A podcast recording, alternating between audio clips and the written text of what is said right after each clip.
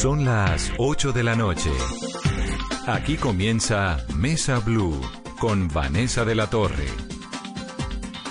8, un minuto de la noche, bienvenidos a Mesa Blue, numeral mayores de 70. Estamos recibiendo todas las opiniones, los comentarios que ustedes tienen con ese numeral, mayores de 70, y son muchos los mensajes, Carolina, además muy contradictorios frente a los nuevos anuncios que ha hecho la, la gobernación, la alcaldía, el gobierno nacional para proteger a los adultos mayores, pero también con cierta flexibilidad para que puedan hacer cosas que hasta el momento no podían hacer. ¿Qué dice la gente en las redes? Vanessa, buenas noches. Nuestro numeral mayor es de 70. Escribe Eberto Ochoa. Son ellos los más vulnerables. Todos debemos protegerlos. Pero también es cierto que las políticas que ha adoptado el gobierno no han beneficiado ni a los adultos, ni a los niños, ni a los estudiantes. También escribe Nina 26. Mayores de 70. Es realmente difícil. Sin embargo, entiendo que es pensando en su salud. Ayer mi papá de 72 años tuvo una crisis depresiva por el encierro. Lo único que podemos hacer es animarlos y llenarlos de amor. Así sea con una videollamada, que ellos puedan escucharnos, para ellos eso significa mucho. Nicolás Galindo es una medida diseñada para ganar tiempo y que no se contagien todos al tiempo. Carlos Andrés Card Castro, no tiene sentido el aislamiento tan extenso de los mayores de 70, pues sus familias sí pueden salir y de regreso los pueden contagiar. Puede que no se contagien, pero el encierro está afectando su salud mental de sobremanera que puede ser más adelante peor para ellos. También escriben, no hay derechos si los adultos mayores se cuidan, ¿qué sacamos si mucha gente está saliendo a la calle como si nada?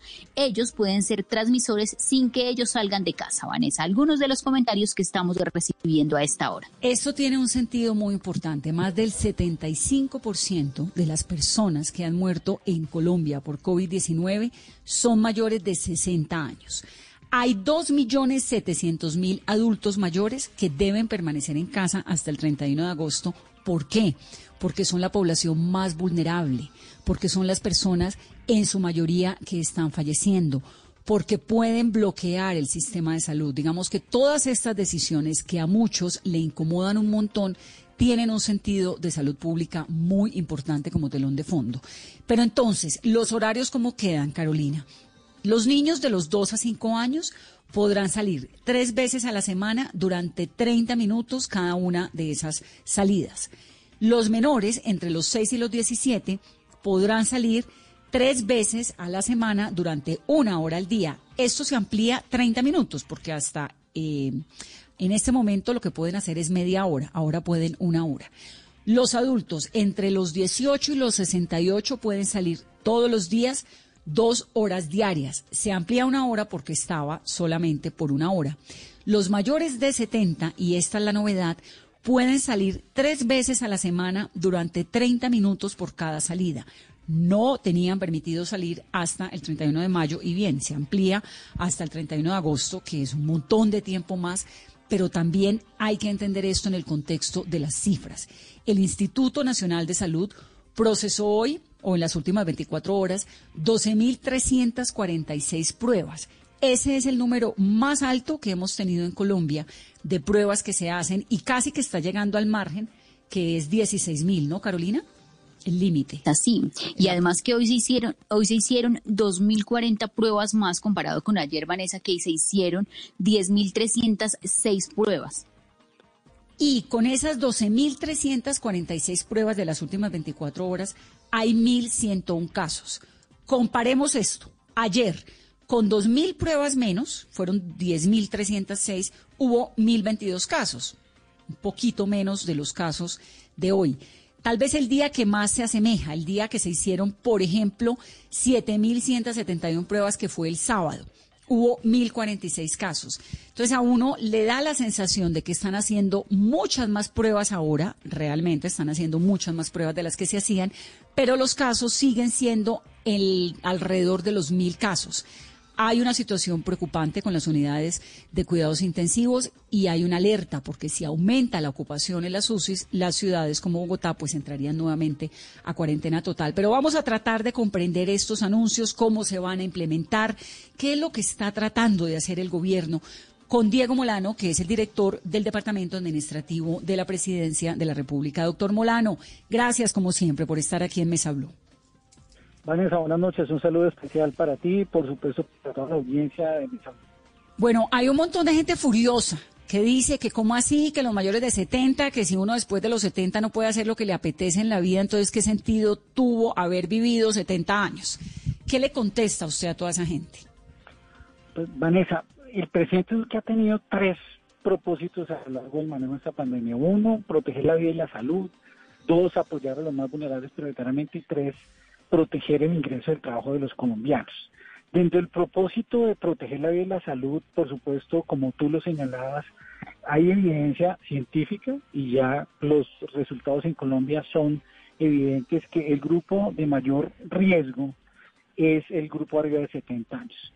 Las medidas que se han venido tomando están enfocadas únicamente con el propósito de proteger su vida, que sabemos que ha sido muy duro, Vanessa, lo sabemos y yo personalmente lo he visto a diario con mi mamá y con su esposo. Pero es la única forma en, hasta el momento que tenemos la posibilidad de salvar vidas. ¿Han sido positivas y de alguna forma las medidas han dado resultados? Sí, porque de todas formas del total de contagiados eh, positivos a lo largo de este año, menos del 8% son mayores de 70 años, lo cual es una buena señal de que la medida de protección ha funcionado, porque se concentran los contagios positivos en otros grupos poblacionales. Pero como tú lo señalabas, más del 50% de las muertes que se han presentado desafortunadamente se concentran en las personas mayores de 70 años y el 75% de los mayores de 60 años y los que tienen comorbilidades. Como hasta el momento no hay antídoto ni vacuna, y todavía no hemos llegado al pico de la enfermedad. El pico de la enfermedad lo que hemos logrado es lo, disminuir la velocidad del contagio, tener mayor capacidad en el sistema de salud, tener mayor capacidad de medición, pero este grupo sigue siendo el grupo al cual se le da mayor protección y por eso se toma esta medida de aislamiento, nuevamente se extiende por toda la emergencia sanitaria y se va evaluando a lo largo del tiempo. Sin embargo, en el caso particular de los adultos mayores y sabiendo que es necesario también tomar otras acciones por retos de salud mental que se están presentando, pues se va a permitir su salida progresiva de mayor tiempo, que hoy no tenían esa posibilidad, para actividad física, para tomar el sol, para respirar el aire, con todas las medidas de protección que se requiere, sobre todo porque aún estamos, eh, como señalaba yo, con la posibilidad de que haya un pico a finales de junio y principios de julio. Lo segundo, porque también a principios de este mes, a finales de este mes y principios todavía tenemos una enfermedad viral que puede presentarse. Y lo otro, pues un, pico de enfermedad viral que también es necesario eh, vigilar y hacer seguimiento. Y lo otro es que también estamos tomando algunas medidas por, de salud mental y de actividad física con los canales de televisión para poder dar orientación, apoyar los temas de actividad física, también todos nosotros en una campaña que lanzó el presidente la semana pasada con la Fundación Talderraga Concha, de tener mecanismos para que se llame Cuídate y Actívate, donde hay unos ejercicios de trabajo, de apoyo eh, con los adultos mayores. Conocemos de su capacidad, respetamos lo que ellos significan para Colombia, pero este ejercicio se hace solo con el propósito de proteger vidas. Doctor Molano, sin duda los adultos mayores recibieron muy felices esta noticia, pero lo que nos han venido preguntando desde, desde que el presidente hizo este anuncio que van a poder salir tres veces a la semana por 30 minutos es a qué hora voy a poder salir. Está el Ministerio de Salud determinando el horario porque lo importante es que el horario en el que puedan salir tengan los menores posibilidades de riesgo de contagio. Entonces, con el fin de coordinar los horarios de salida y también articular con los esfuerzos que reglamenten y que hagan los alcaldes antes de que inicie el próximo primero de junio esta fase de aislamiento eh, y se extienda la cuarentena se extienda la medida sanitaria, estará tomada la decisión de los horarios respectivos. O sea que eso básicamente cada alcalde eh, lo determina. Lo que va a determinarse es la cantidad de tiempo y una sugerencia de los horarios. Sin embargo, como cada alcalde ha venido tomando decisiones dependiendo de la capacidad, dependiendo de la población que tiene, eh, pues se va a dar una flexibilidad al respecto, pero eso sí con unas horas que les garantice que tengan esa salida. Y ahí sí pues toca creer un poco en la voluntad de cada quien, porque a uno quién le va a revisar si salió media hora, una hora, un día o el otro. Tendría que tener un policía parqueado en la puerta cada colombiano, ¿no? Claro, y, pues aquí es fundamental eso que tú acabas de señalar.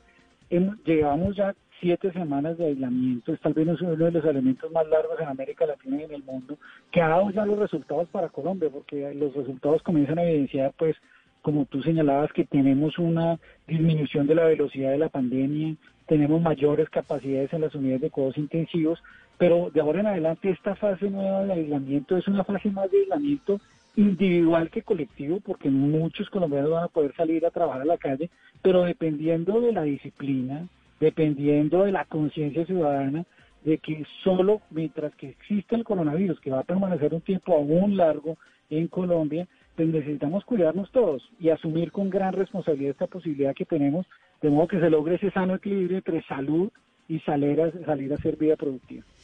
Que esa fecha de 31 de agosto lo que le dice a uno es que esto va para largo aliento, ¿no?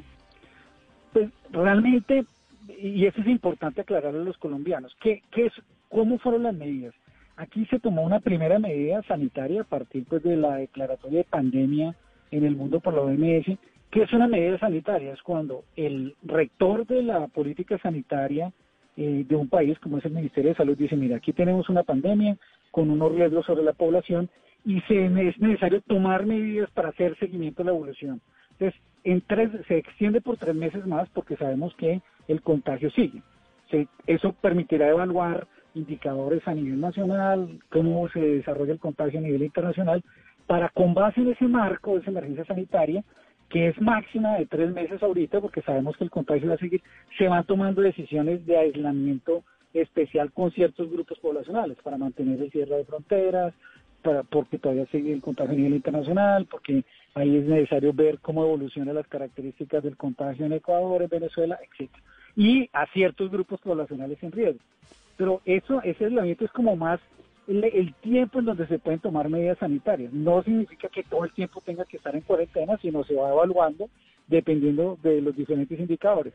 ¿Qué dice ese aislamiento? Bueno, entonces vamos a entrar con un aislamiento, en este caso, de este grupo de adultos mayores, que se extiende tres meses más, y dos meses más de estudio en casa por los niños y los jóvenes, y en términos productivos, el aislamiento lo que dice, bueno, vamos a autorizar la salida de otros dos sectores a partir de la próxima semana, como son el del comercio al detalle y los servicios profesionales que hacían falta, eh, de modo que puedan salir a trabajar y hacer vida productiva, cumpliendo con los protocolos de bioseguridad.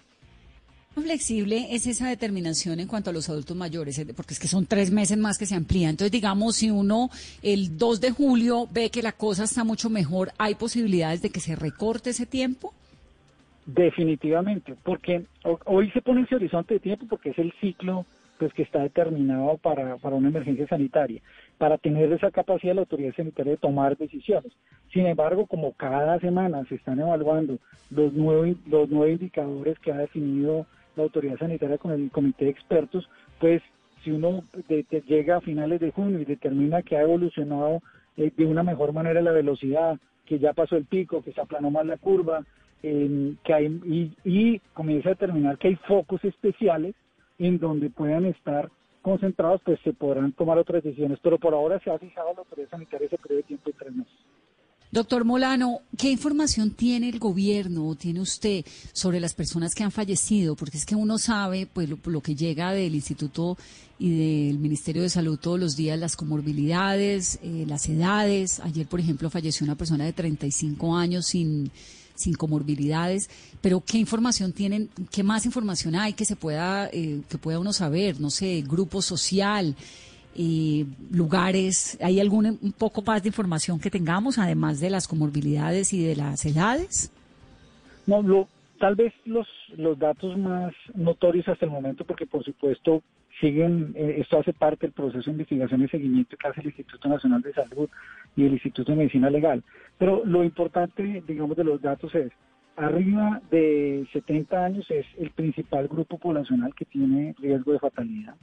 Eh, 75% de ellos son arriba de 60 años, casi la mayoría de ellos que tienen comorbilidades. Eso quiere decir enfermedades cardíacas, diabetes o, otro tipo de em, enfermedades que afectan su sistema inmunológico. Segundo, hombres. En su mayoría, hasta el momento, esa es una característica en Colombia particularmente. Mm. Y, por supuesto, aún tiene que ver mucho hoy una concentración principalmente urbana, de grandes ciudades, es donde han venido dándose este tipo de letalidades y de fallecimientos desafortunadamente. ¿Qué, qué más se puede evidenciar de, los, de este ejercicio que ha venido haciendo de seguimiento? Es que por el otro lado, es muy importante la detección temprana, porque las posibilidades de recuperados también es cuando hay personas recuperadas, eh, pues también cuando inicia el proceso, se han hecho la prueba y llegan y se determina, puede también eh, avanzar en el tema de recuperados eh, estos grupos, digamos, características como de hombres, que son, pues, sobre todo en edad joven, que se puede recuperar. Sin embargo, pues, está el Instituto Nacional de Salud haciendo todo el seguimiento. Bueno, Caro, ahora sí, nuestros otros temas. La prima. ¿Qué va a pasar, por ejemplo, si eh, una persona no gana el salario mínimo para el cual el, gobierno nacional ha anunciado que va a aportar el 50% de, de lo que sería su prima? ¿Cómo va a entrar esa negociación entre empleado y empleador cuando no se gana un salario mínimo? Lo primero hay que tener en cuenta el antecedente. Uno de los propósitos que ya señalé que tiene el presidente Duque es cómo se protege el ingreso y el empleo. Cuando inicia este proceso y se toma la decisión de apoyar la nómina directamente, el 40% de un salario mínimo, pues se toma una decisión de apoyar a todos los trabajadores formales que pertenecen a una micro, pequeña, mediana empresa, eh, a todos, no importa si gana un salario mínimo o no, se financia el valor correspondiente al 40% de un salario mínimo a 6 millones de trabajadores, esos son casi 7 billones de pesos. Eso quiere decir que aquí se está apoyando a todos los trabajadores pertenecientes a personas jurídicas, empresas formales, a personas naturales, que son muchos comerciantes, inclusive a personas sin ánimo de lucro, es lo que sale. Eso quiere decir que se busca apoyar a los trabajadores formales. En, el, en este caso particular, una discusión eh, que plantea el presidente Duque y que logra materializar hoy con este decreto a partir del liderazgo que tuvo el ministro Ángel Custodio Cabrera, es decir, había una discusión, ¿qué hacer con la prima de junio? ¿Qué decisión toma el gobierno? Impulsar un acuerdo fraterno entre la empresa, entre primero garantizar los derechos del trabajador que tiene el derecho a la prima y empresas que están pasando por una situación difícil que quieren mantener el empleo, pero que tienen que mitigar los efectos que tiene su flujo de caja a lo largo de ese tipo para iniciar su recuperación. Entonces, determina que se reconocerá a las personas que ganan un salario mínimo, esos son 4 millones de trabajadores, el 50% de la prima correspondiente. Y en ese acuerdo fraterno se busca que el empresario con el trabajador determine que, por ejemplo, el resto de la prima no se la tenga que pagar en una solo quincena ahora en junio, sino la pueda diferir a lo largo del semestre siguiente, de modo que cuando ya se dé la recuperación, se materialice una mejora en los ingresos de los empresarios, se les pueda hacer el pago y se mantenga su derecho. El gobierno pone, ¿De los empresarios ponen y los trabajadores ponen. ¿Y cómo se le, decir, de dónde, cómo hace el empleado o el empleador para acceder a ese beneficio del gobierno, a ese dinero? ¿Por qué método? ¿Por dónde? Lo, como se está haciendo a través de la pago de la nómina que se hace con la UGPP a través de la pila con los trabajadores registrados, va a haber un giro directo de ese valor de la prima por parte del gobierno colombiano. Ah, muy bien. ¿Esa prima, ese auxilio de la prima, aplica para trabajadores domésticos? Para toda, en este, esa es una buena pregunta que tú me haces. Porque yo oigo que hablan de empresas, pero no sé, porque prima... Está vinculado yo eh, entiendo, si tú, y eso está muy, muy asociado a la vinculación de empresas y a la vinculación de organizaciones. Yo en, esto he entendido, pero te tendría que ratificar, esto está enfocado muy en micro, pequeña y mediana empresa, en personas naturales, que son sobre todo hay un grupo de personas naturales que tiene como 700 mil trabajadores que refieren, se refieren al comercio y en unas organizaciones de ánimo de lucro. No creo que esté definido para eh, personas que prestan el servicio doméstico. Pero echémosle una confirmada, porque de todas formas la prima es obligatoria.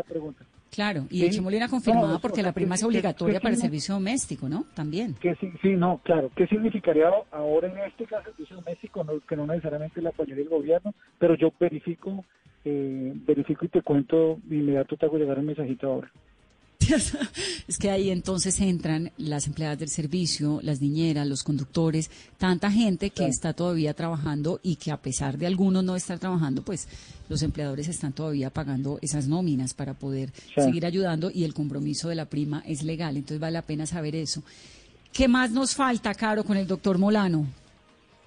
Entonces ya tenemos claro cómo se reclama la prima, para quiénes son. ¿Qué otro tema tenemos pendiente? No, yo tal vez si tú me permites señalar tres, tres temas que me parece importante a partir del primero de junio, es que este se convierte en un aislamiento más individual que colectivo. Entonces aquí hay un tema de corresponsabilidad, disciplina y conciencia ciudadana porque un grupo importante de sectores van a poder salir a trabajar, pero los otros deberían permanecer en casa y tener, como lo ha dicho el presidente Duque, vida productiva, pero no vida social. Aún no podemos tener vida social.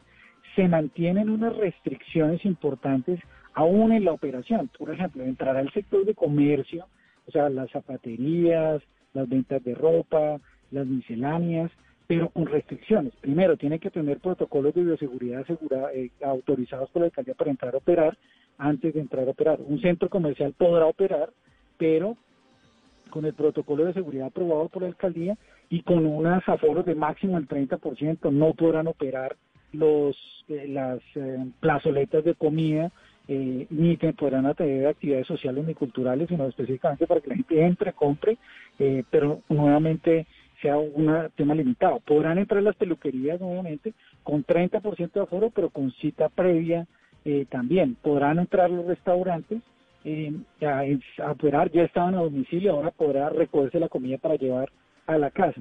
Siguen otras actividades restringidas precisamente porque tienen mayor nivel de riesgo. Las actividades de bares, de discotecas, de eventos deportivos masivos, de servicios religiosos y también eh, de gimnasios. ¿Qué pasa, por ejemplo, el alcalde de Cali y el alcalde de Neiva han hablado de la posibilidad de abrir bares y restaurantes que estén abiertos, como a cielo abierto, que no sean espacios cerrados? ¿Esa posibilidad está ahora en manos de los alcaldes o todavía tiene que pasar por una regulación nacional? Tal y como está la actividad de restaurantes, bares y discotecas está prohibida en el decreto que saldrá ahora de orden público. Entonces quedan peluquerías con el 30% del aforo, eh, los gimnasios. Y cita previa. Y cita previa. ¿Los gimnasios? No, los gimnasios no pueden operar todavía por ese periodo de tiempo. Los gimnasios todavía no. Del bueno, 1 de junio al 30 de junio que está señalado ese aislamiento. ¿Y qué pasa, por ejemplo, con los espacios de teatro? ¿Esto todavía no está contemplado? Actividades de entretenimiento, ni teatro, ni cines podrían operar durante ese periodo de tiempo. Esa es una recomendación que ha hecho la autoridad sanitaria del Ministerio de Salud. O sea que todavía no. No, todavía no se podría. De alguna forma, como vuelvo a, insistir, lo ha dicho el presidente, que estamos retomando actividades de vida productiva, pero no vida social. Y esta actividad que requiere congregaciones, que es de entrenamiento, que es de vida social, eh, pues aún tiene presenta riesgos y pues desafortunadamente en este momento, por la forma como evoluciona el contagio, pues no se puede permitir ese tipo de actividad. Las misas. Las iglesias y los servicios religiosos tampoco podrían eh, desarrollarse durante el mes de junio.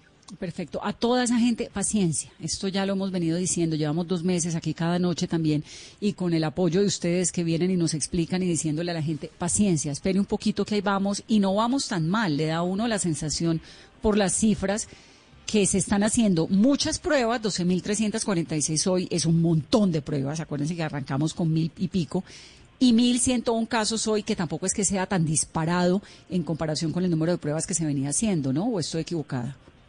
No, claro que sí. Parte de los retos que tiene el país, y se le ha fijado al presidente, de llegar a esta meta de entre 10.000 pruebas diarias.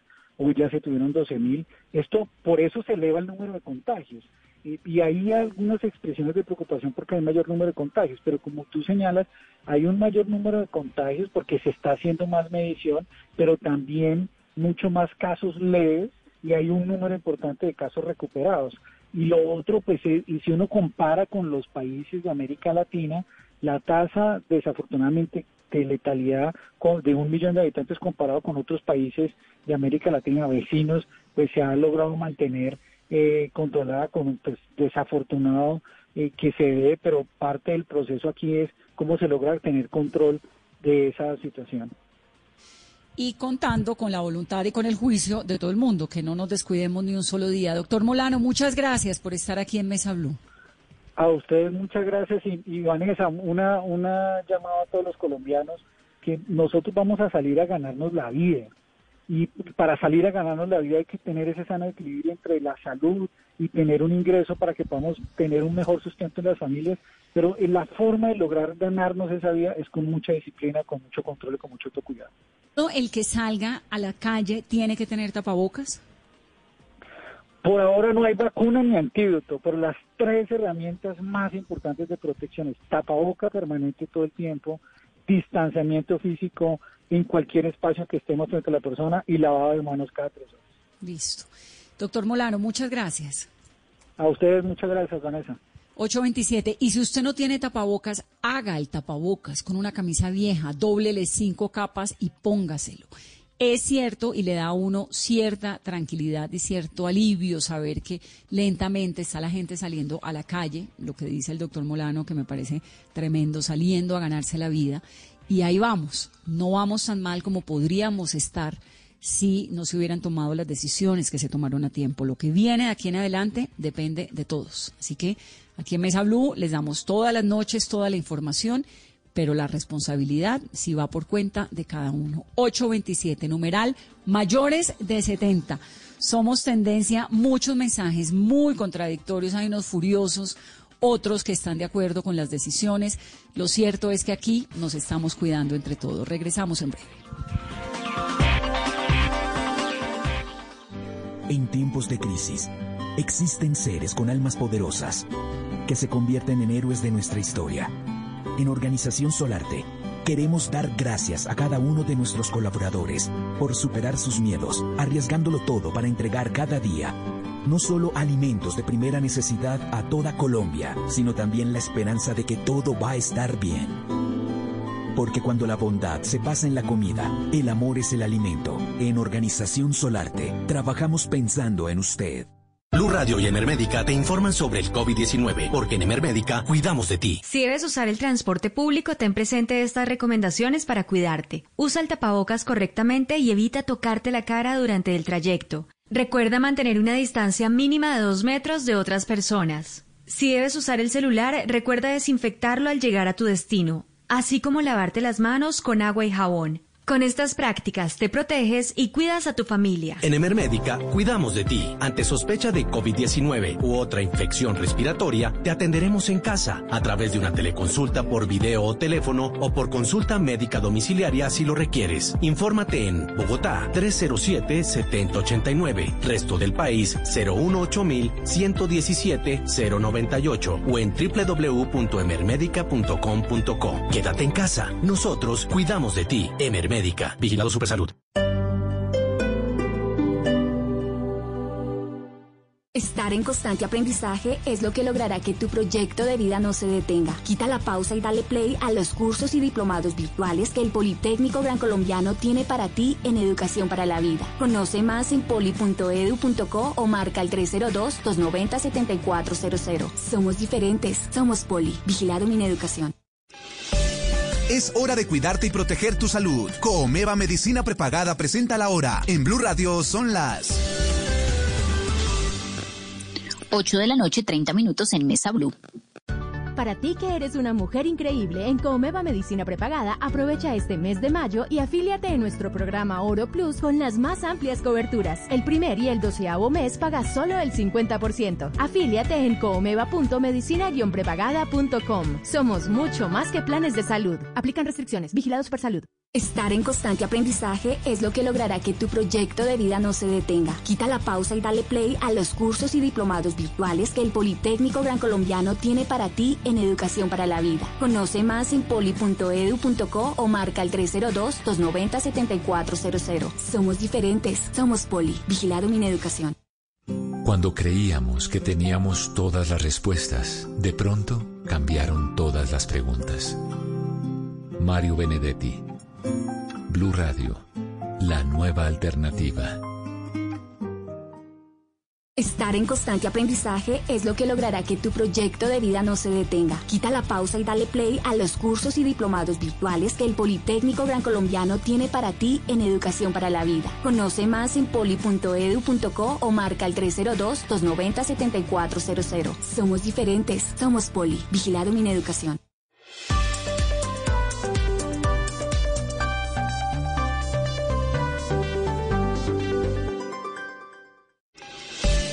A esta hora, Volkswagen te recuerda que el esfuerzo más grande ya está hecho y te invita a tener paciencia para hacer más amable la cuarentena. Son las 8 de la noche, 32 minutos. Y a esta hora continuamos acompañándolos como siempre aquí en Blue Radio con información muy importante para todos nuestros oyentes. Volkswagen te recuerda que el esfuerzo más grande ya está hecho y te invita a tener paciencia para hacer más amable esta cuarentena. Así que pongámosle buena energía, permanezcamos en casa y disfrutemos de la siguiente hora en compañía de los que más queremos. Es otro mensaje de Volkswagen y continuamos con más aquí en Blue Radio, la nueva alternativa. En la Universidad de los Andes tomamos la iniciativa de generar alianzas para masificar las pruebas de detección de COVID-19 y así ayudar a tomar mejores decisiones. Únete tú también, dona en www.lapruebasdetodos.com. Con tu ayuda podremos hacer más. Universidad de los Andes, institución sujeta a inspección y vigilancia por el Ministerio de Educación Nacional. Estás escuchando Blue Radio. Aprovecha este espacio para descubrir nuevas pasiones. ¿Sabes tocar algún instrumento? ¿Te gusta pintar? ¿Cocinar? Es tiempo de cuidarnos y querernos. Banco Popular. Siempre se puede. Hoy en las casas las familias compartieron más. Otros se dejaron atrapar por un libro. Y muchos sonrieron con los juegos de mesa que volvieron a cobrar vida. Si hoy estas personas han hecho de este día un día extraordinario, tú también puedes hacerlo. Banco Popular Hoy se puede, siempre se puede.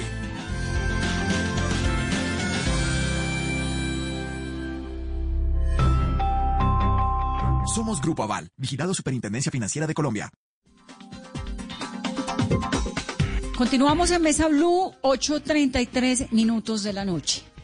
Dice lo siguiente, el gobierno nos acaba de dar permiso como gran cosa y después de dos meses de salir a la calle por media hora tres veces a la semana.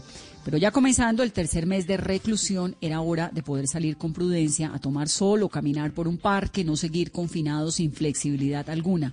Aunque incluso ahora que podremos salir, esto demuestra la condescendencia con la que se trata a los viejos en nuestra sociedad y refuerza un debate que abrí en redes hace unos días. Quien escribe esto es Rudolf Holmes, que tiene 76 años, que fue ministro de Hacienda de Colombia, que fue rector de la Universidad de los Andes, que es columnista y que es un hombre absolutamente genial. Y como dirían algunos, lleno de vida. Doctor Holmes, bienvenido. Vanessa, ¿qué tal? Pues aquí leyéndolo, le quiero confesar que sus opiniones me dan entre risa y preocupación, porque dice uno pero si el exministro de Hacienda, ex rector de la Universidad de los Andes, que es tan sensato, no entiende que esto es un tema de salud pública, ¿quién lo va a entender? ¿No es un asunto de salud pública esto que le piden a los señores y a las señoras mayores de 70 que se queden en casa?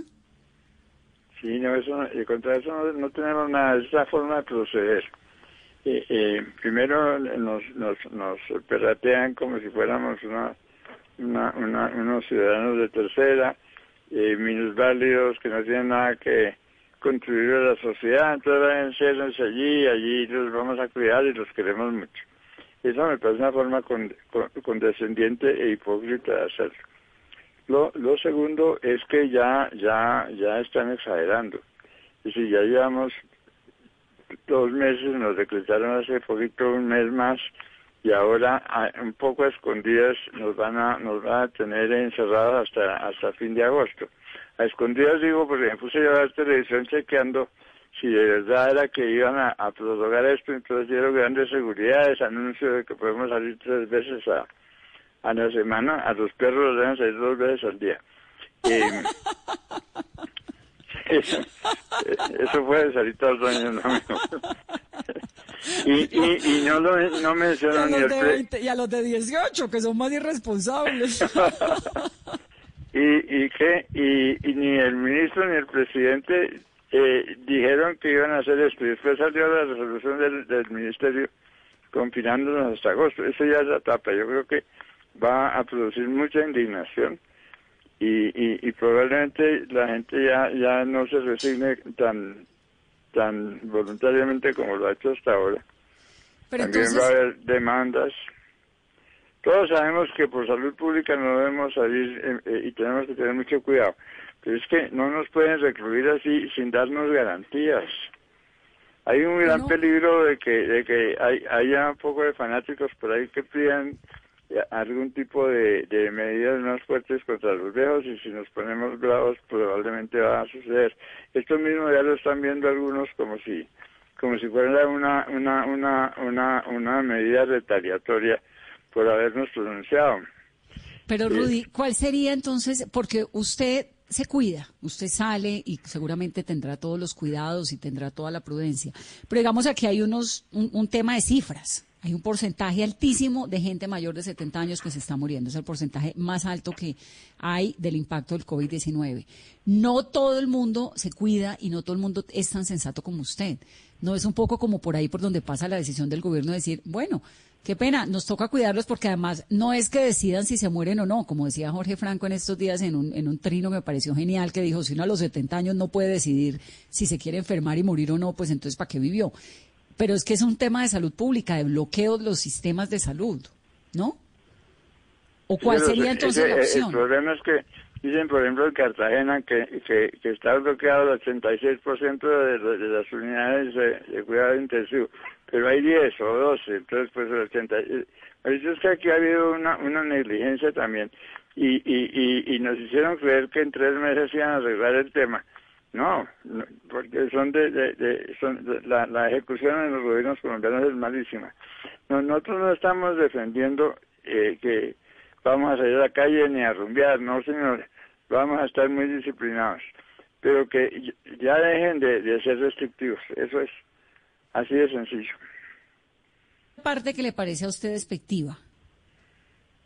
No dejarlo a uno salir ni, siquiera tomarse, ¿qué tal media hora, tres veces a la semana? Eso es absolutamente ridículo e irrespetuoso. Ay, Rudy, no, pues sí, es que suena muy paradójico. Yo tengo a mi mamá, a mi tía, a mi abuela, a toda mi familia con lo mismo y me la paso todos los días diciéndoles, es un asunto de cuidarlos. A usted el argumento del cuidado no le... En Twitter, perdona que te interrumpí, el viejo cacreto salga a la calle, ojalá lo contagien, ¿no? Esa actitud absolutamente asesina de los de los de los de las redes eh, de, los, de los fanáticos de las redes. Pues eso lo pone en peligro lo pone muy muy alerta.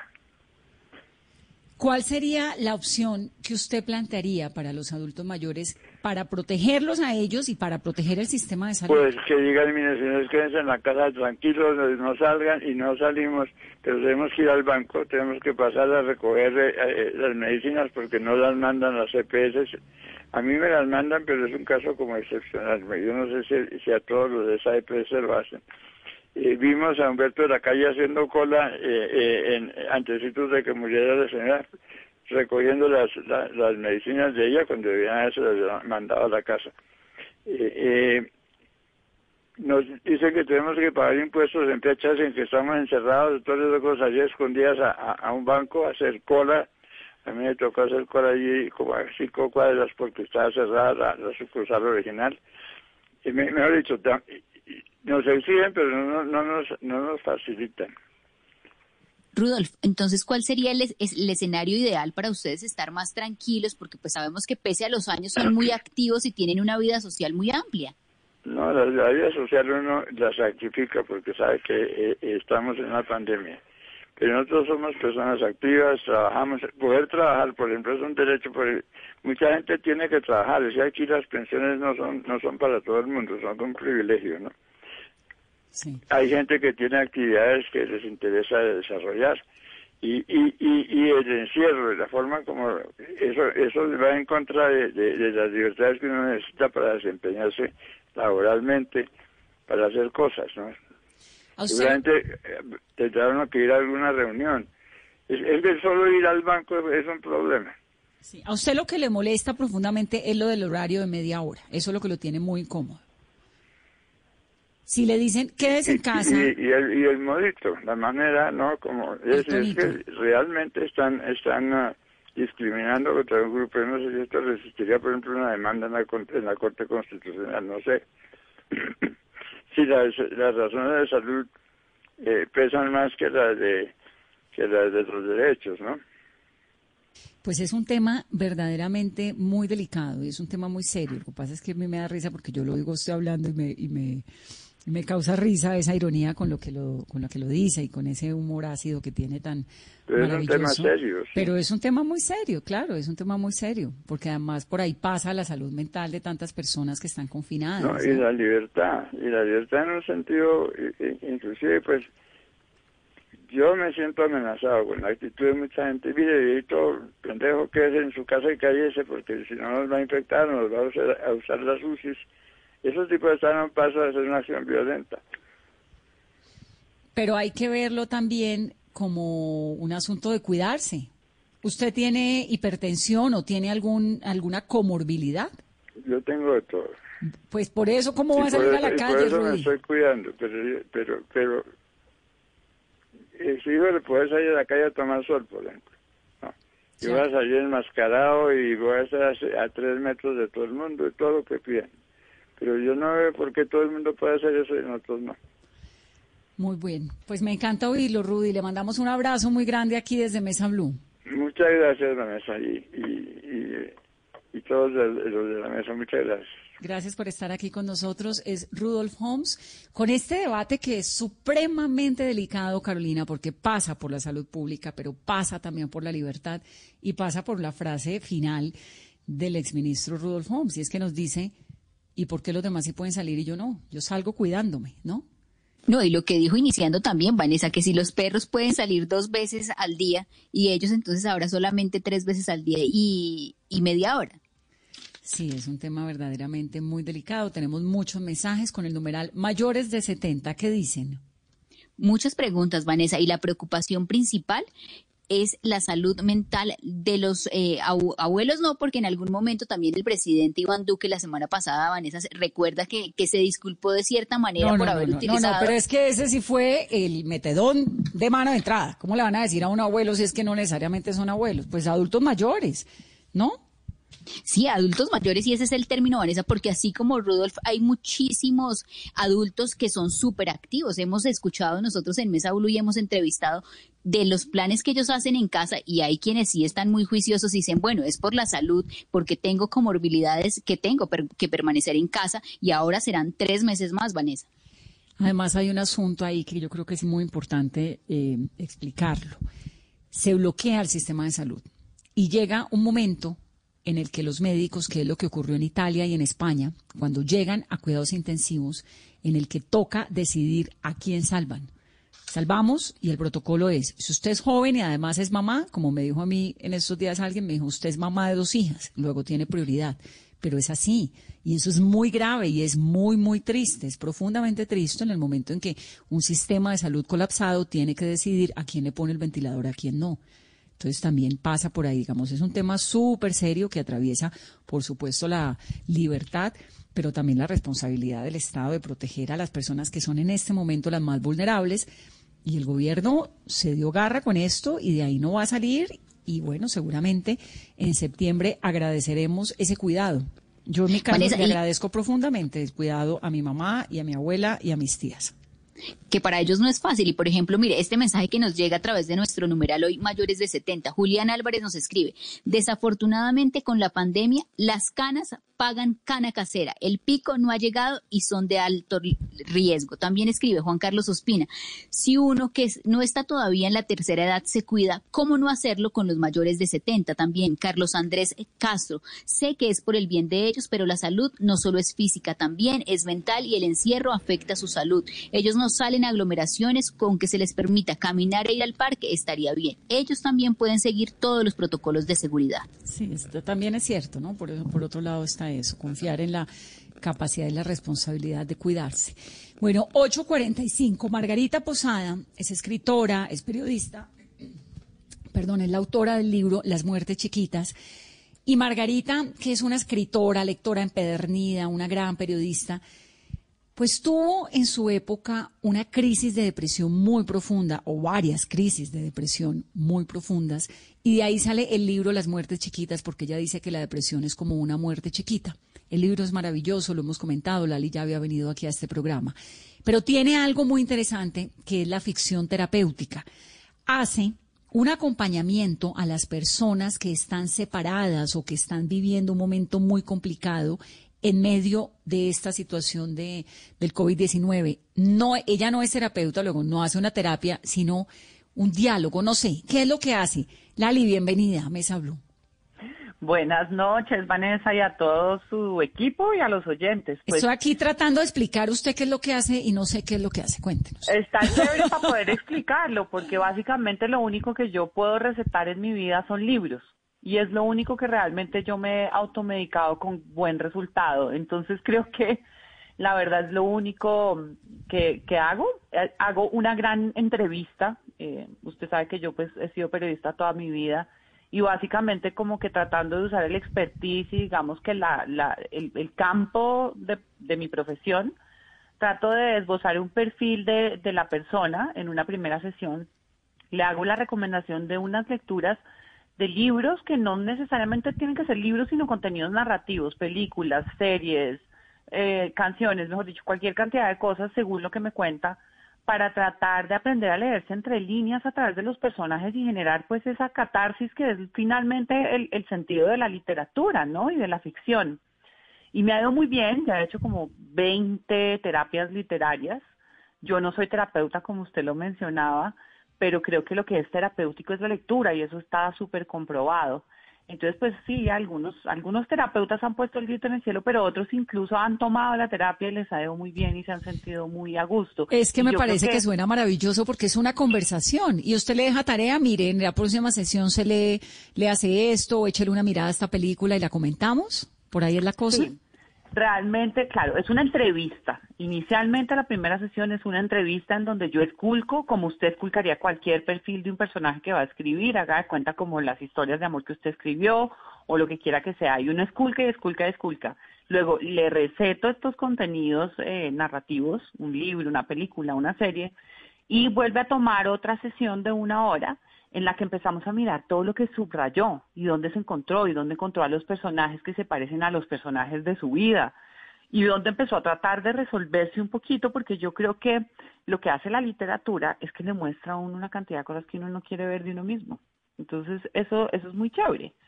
Eh, y sin necesidad pues de que yo señale nada, quien lo señala es la persona, pues hay todo un trabajo como de, de conocimiento personal a través de la lectura y hay también de pronto sesiones especiales para los adultos mayores porque bueno, con la noticia de hoy de que pueden salir, pero van a tener que estar la mayoría del tiempo en la casa por tres meses más.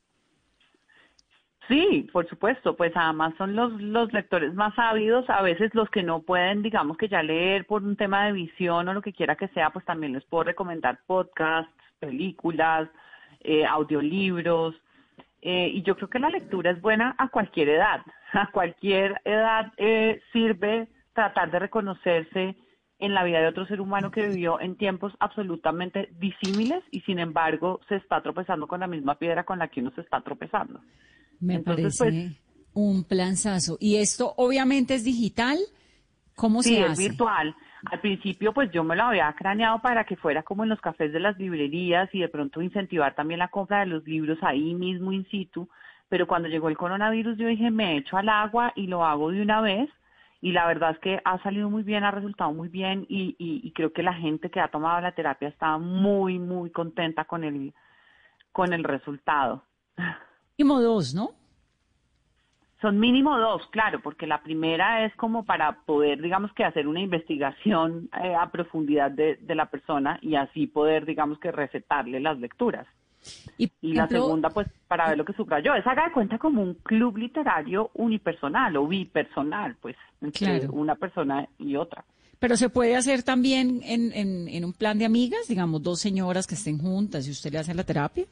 Claro, por supuesto, o sea, si lo quieren y así lo escogen, súper bien. De repente no van a tocar temas eh, muy profundos, eh, eh, pues porque finalmente también lo que tiene de importante que yo esté o el elemento de que yo esté es que yo soy una, una, una mirada externa a su vida que no la juzga, ¿no?